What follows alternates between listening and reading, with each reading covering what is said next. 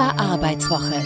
Der Überblick zur Arbeitswelt in Zeiten von Corona aus dem Bundesministerium für Arbeit und Soziales. Präsentiert von der Initiative Neue Qualität der Arbeit. So, da sind wir. Und zack geht's wieder auf. Das Fenster ins Bundesministerium für Arbeit und Soziales. Herzlich willkommen zum Inqua-Podcast Arbeitswelten in Zeiten von Corona. Heute ist der 3. Juli 2020. Mein Name ist Danja Heide. 500 Millionen Euro hat das Bundeskabinett für Ausbildungsplätze für die Jahre 2020 und 2021 locker gemacht, die sogenannte Azubi-Prämie. In unserem Inqua-Podcast vom 12. Juni haben wir das schon mal anklingen lassen. Damals waren die Rahmendaten eigentlich schon gesetzt und man fragt sich natürlich, wieso hat das nochmal drei Wochen länger gedauert, bis dann wirklich was passiert ist. Jetzt jedenfalls ist das Programm Ausbildungsplätze sichern beschlossen. Und deshalb ist die Staatssekretärin im Bundesministerium für Arbeit und Soziales, Leonie Gebers, wieder hier bei uns. Und sie sieht aus, als hätte sie gute Laune. Könnte das vielleicht mit diesem Beschluss zusammenhängen? Ja, hallo. Erstmal schönen guten Tag und ähm, ja, habe ich gute Laune. Es klang so ein bisschen durch, äh, dass drei Wochen eine lange Zeit sind.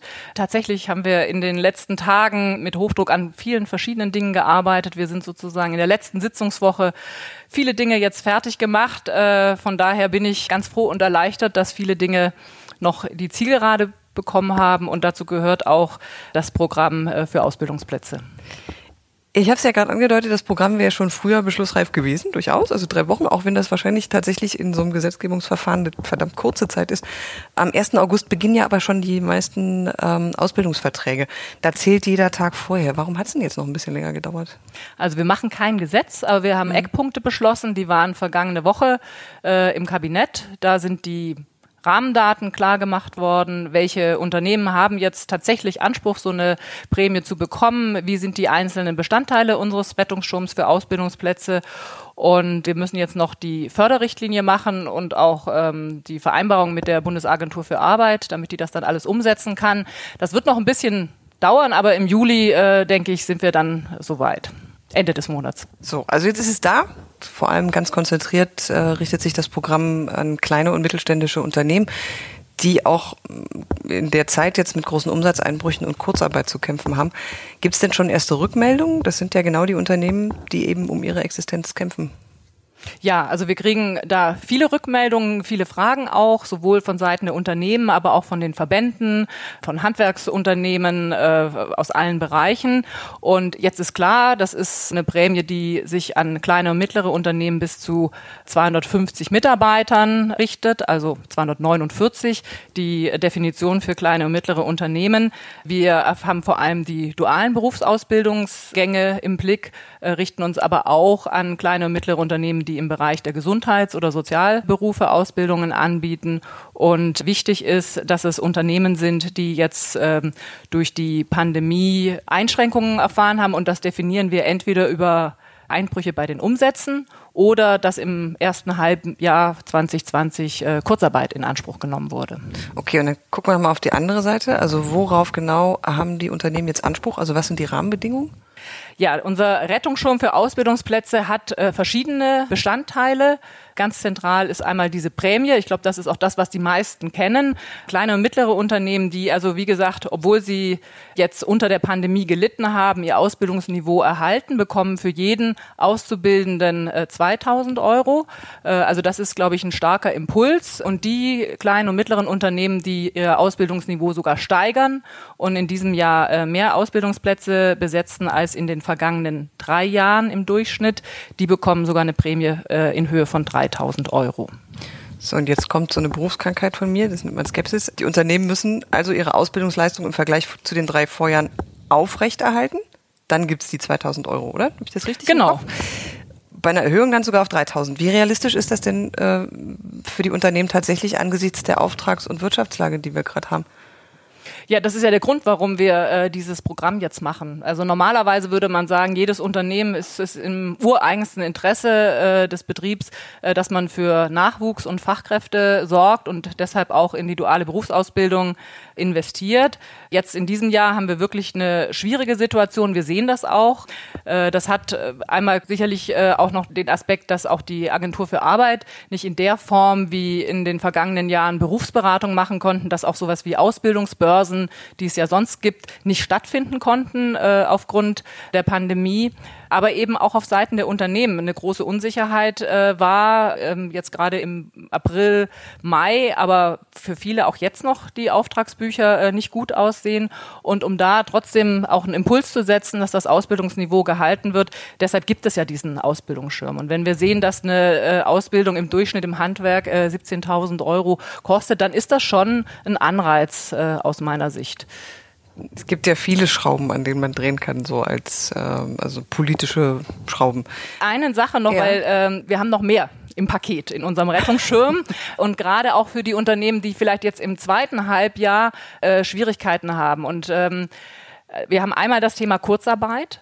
Kurzarbeit verträgt sich nicht gut mit Ausbildung mhm. und deshalb äh, haben wir auch als Teil des Programms, dass Betriebe, die jetzt einen Arbeitsausfall von über 50 Prozent haben, wo jetzt zum Beispiel die Hälfte der Beschäftigten in Kurzarbeit mhm. sind, wenn die trotzdem ihre Ausbildung weiterführen und die Auszubildenden nicht in Kurzarbeit schicken, das heißt natürlich auch, dass der Ausbildende nicht in Kurzarbeit geschickt werden kann.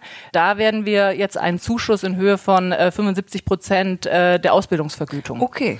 bezahlen. Mhm. Also das ist auch eine Sicherheit für die Unternehmen, wenn die jetzt anfangen ähm, oder auch schon bestehende Ausbildungsverhältnisse und sie haben eben einen Arbeitsausfall äh, von über 50 Prozent, können Sie diesen Zuschuss auch bei der Agentur für Arbeit beantragen. Das war nämlich tatsächlich ein Gedanke, der mir gerade äh, im Kopf noch aufpoppte. Also weil es gibt ja, wie gesagt, viele verschiedene Schrauben, an denen man drehen könnte. Man hätte auch sagen können, äh, man senkt die Mindestvergütung für Auszubildende ab, zum Beispiel. Ähm, das würde ja die Unternehmen auch entlasten finanziell, aber andersrum, so wie Sie es gerade beschrieben haben. Ja, das würde ich jetzt für überhaupt gar keine gute Idee halten. Wir haben ja die Mindestausbildungsvergütung tatsächlich erst jetzt in der Koalition durchgesetzt. Das ist ein ein Vorhaben aus dem Koalitionsvertrag. Und die Mindestausbildungsvergütung ist jetzt in diesem Ausbildungsjahr äh, 2021 sozusagen neu eingeführt und gilt und ist auch ein wichtiges Element, um die duale Berufsausbildung attraktiv zu machen. Und also das wäre jetzt keine gute Idee. Und ich finde, mit diesem Zuschuss haben wir sehr zielgenau an der Stelle, wo es gebraucht wird. Also bevor man ähm, Auszubildenden in Kurzarbeit schickt, kann man diesen Zuschuss beantragen und die Ausbildung dann weiterführen. Es gibt noch etwas, äh, weil auch das muss man, glaube ich, ganz realistisch sehen mit Blick auf den Herbst. Es wird auch Betriebe geben, kleine und mittlere, die Insolvenz äh, anmelden müssen. Und da ist uns auch ganz wichtig, dass die Ausbildung dann nicht abbricht. Mhm. Äh, und deshalb äh, ist auch Teil äh, des Programms eine Übernahmeprämie für Insolvenz-Azubis. Das ist natürlich nicht schön. Das ist für die jungen Menschen auch wirklich schlimm, wenn man in der Ausbildung mittendrin steckt. Äh, zweites Ausbildungsjahr, drittes Ausbildungsjahr äh, und dann äh, durch die Insolvenz des äh, ausbildenden Betriebes ähm, ja nicht fertig machen kann. Und deshalb für diese ähm, Fälle haben wir auch eine Übernahmeprämie, die beträgt auch 3000 Euro. Ab wann sind denn die Gelder abrufbar? Vor allem, wie lange dauert die Bearbeitung so eines Antrages bei der Bundesagentur für Arbeit? Viel Zeit ist ja nicht mehr, bis das Ausbildungsjahr beginnt. Ja, das ist nochmal äh, wichtig, das äh, klarzustellen. Ich bin ganz, ganz zuversichtlich, was die Bundesagentur für Arbeit anbelangt, weil sie hat, was beispielsweise Anträge auf Kurzarbeit anbelangt, äh, gezeigt, dass sie wirklich in der Lage ist, auch einen riesen Ansturm in Tagesfrist umzusetzen. Das heißt, auch bei der Vielzahl von Anträgen auf Kurzarbeit, die es jetzt in den Monaten April, Mai gab, ist die Bearbeitungszeit nie länger als eine Woche gewesen. Und von daher äh, denke ich, dass das auch bei der Ausbildungsprämie sehr gut klappen wird. Wir machen im Moment die Förderrichtlinie, stimmen die im Ressortkreis ab. Man muss dann auch nochmal mit der Agentur ähm, sozusagen da Verträge schließen. Das heißt, die werden jetzt nicht sofort äh, aus sein. Das ist aber nicht schlimm, weil Teil äh, des Programms, das haben auch die Eckpunkte letzte Woche so äh, beschlossen, äh, das Kabinett so beschlossen, die Prämie, die gibt es am Ende der Probezeit. So. Okay. Das heißt, äh, wir können jetzt äh, ganz klar anhand äh, mhm. des Beschlusses des Kabinetts sagen, wie sind die Bedingungen ein Unternehmen und ich weiß, dass die Kammern da auch schon beraten können. Kommt die Prämie für mich in Frage, kommt sie nicht in Frage? Die Prämie ist ja so ein Schubser.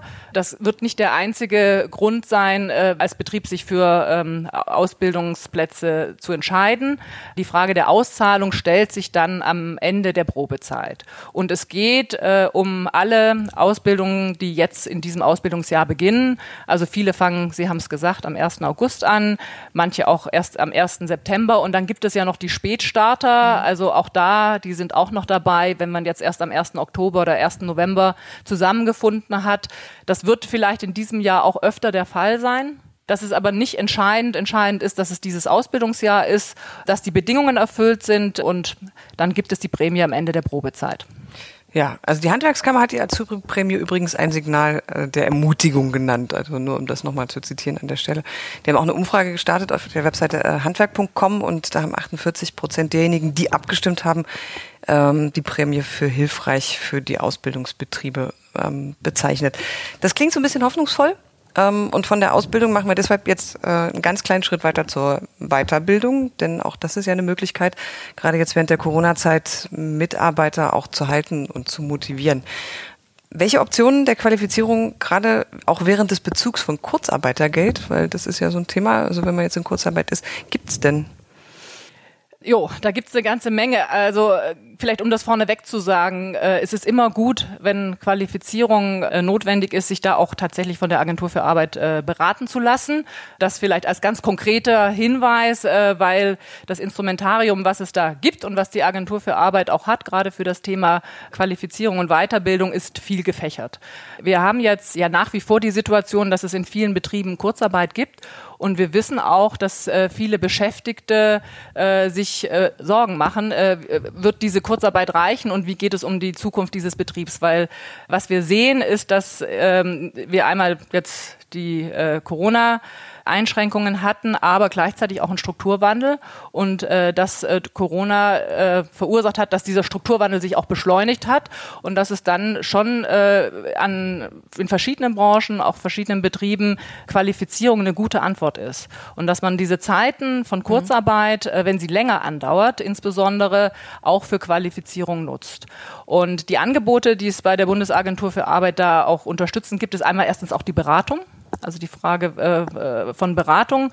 Äh, deshalb will ich das so in den Vordergrund stellen. Und dann gibt es auch äh, finanzielle Unterstützung und die wiederum hängt ab äh, von der Betriebsgröße. Ähm, um was für eine Qualifizierung geht es? Ähm, ist das äh, Qualifizierung, die eben aufgrund von Strukturwandel notwendig ist? Gibt es eine Betriebsvereinbarung in dem jeweiligen Betrieb? Dann auch sind die Zuschüsse noch mal höher. Also da gibt es viele verschiedene Möglichkeiten.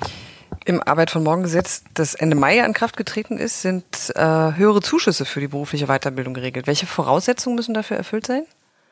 Ja, ich hatte es gerade schon so ein bisschen gesagt. Das Wichtigste ist, glaube ich, dass wir, äh, ähm, also können auch eng Passberufe beispielsweise sein, dann sind die Förderungen nochmal auch ein bisschen höher.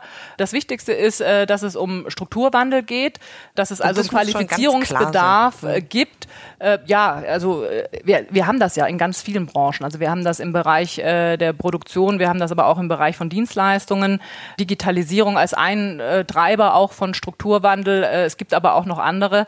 Das heißt, wenn es jetzt also Qualifizierungsbedarf gibt in dem Unternehmen, weil sich was verändert, ähm, durch Digitalisierung oder wenn eben eine Weiterbildung in einem Engpassberuf erfolgen soll, dann äh, sind das gute Voraussetzungen, um äh, die Weiterbildungsmaßnahme zu fördern.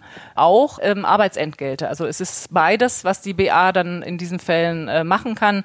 Die Lehrgangskosten bezuschussen, aber eben auch das Arbeitsentgelt für die ähm, Arbeitszeit.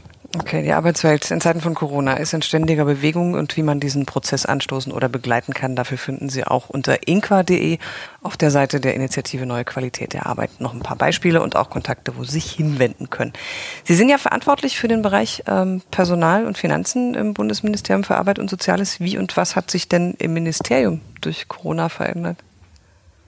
Ja, Haushalt heißt das genau, für den Bundeshaushalt äh, und äh, auch das Personal.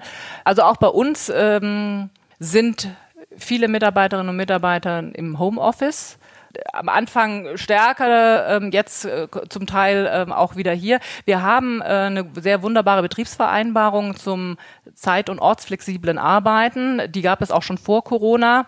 Ähm, das heißt, da waren auch schon die Grundlagen gelegt dafür, dass man äh, das Homeoffice auch nutzen konnte.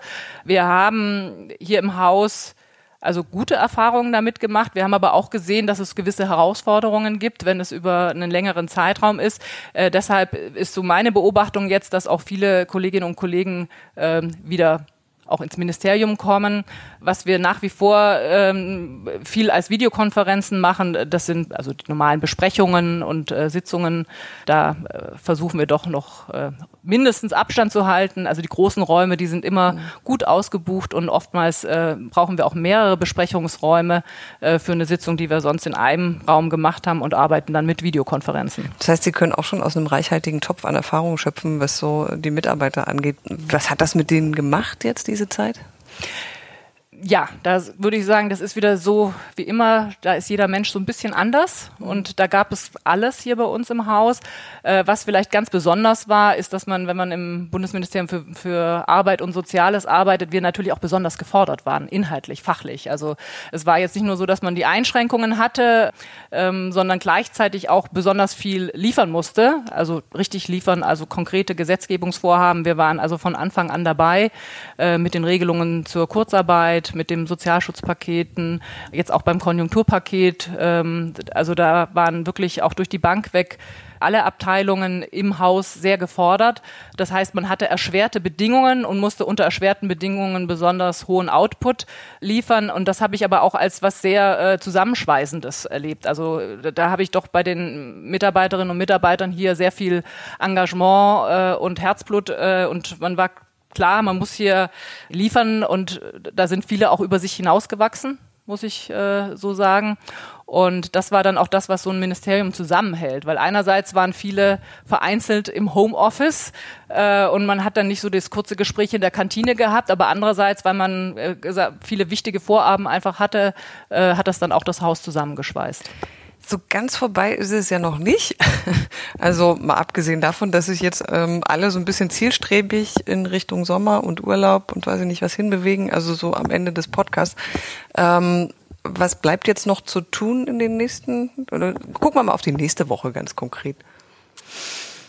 Hm, also, ähm, Sie sprachen es an, wir haben Ferienzeit. Es ist jetzt auch äh, heute die letzte Sitzungswoche, die der Deutsche Bundestag vor der Sommerpause hat. Auch der Bundesrat macht jetzt erstmal Pause. Das heißt, wir haben jetzt wirklich nochmal mit Hochdruck in der laufenden Woche Gesetzgebung auch beendet, ähm, auch das Konjunkturpaket in großen Teilen umgesetzt. Ich glaube, die Bundesregierung, die wird jetzt äh, auch über den Sommer äh, keine Pause machen können. Dafür ist äh, das äh, Geschehen nach wie vor, ähm, ja, man will nicht sagen virulent, das klingt irgendwie, nein, will man nicht, aber also, also es ist im doppelten Sinne irgendwie auch ganz gut. Ja, also es ist sicherlich so, dass man das weiterhin im Blick haben muss und auch äh, jederzeit dann auch auf entsprechende Entwicklungen reagieren kann. Wir im Arbeitsministerium schauen sicherlich ganz besonders auf das Thema Arbeitsschutz nach wie vor in den verschiedenen Branchen ein äh, ganz wichtiges Thema und natürlich auch auf die Situation auf dem Arbeitsmarkt. Wir haben ja das Thema Kurzarbeit jetzt im Zusammenhang mit Qualifizierung besprochen, aber wir haben weit über sechs Millionen Menschen in, in Kurzarbeit äh, im April. Das sind so die Zahlen, die wir jetzt sehen. Die, die Zahlen sinken zwar, aber sie sind nach wie vor historisch hoch. Und wir haben auch äh, eine steigende Arbeitslosigkeit. Und das sind natürlich die Themen, die uns auch weiterhin beschäftigen werden. Vielen Dank, Leonie Gebers, Staatssekretärin im Bundesministerium für Arbeit und Soziales. Das war unser Inqua-Podcast Arbeitswelten in Zeiten von Corona für heute. Nächsten Freitag sind wir wieder da, dann mit Rolf Schmachtenberg. Und äh, Frau Gebers, Sie haben es ja schon angesprochen, dann gucken wir noch mal ganz konkret auf den Arbeitsschutz, denn wir haben ja gesehen, was es bedeutet, wenn da nicht so viel passiert. Vielen Dank. Ja, vielen Dank. Hören Sie auch nächste Woche wieder rein und folgen Sie uns auf inqua.de. Inqua ist die Praxisplattform für den Wandel der Arbeitswelt und teilt das Wissen der Praxis. Initiiert vom Bundesministerium für Arbeit und Soziales. Getragen von vielen.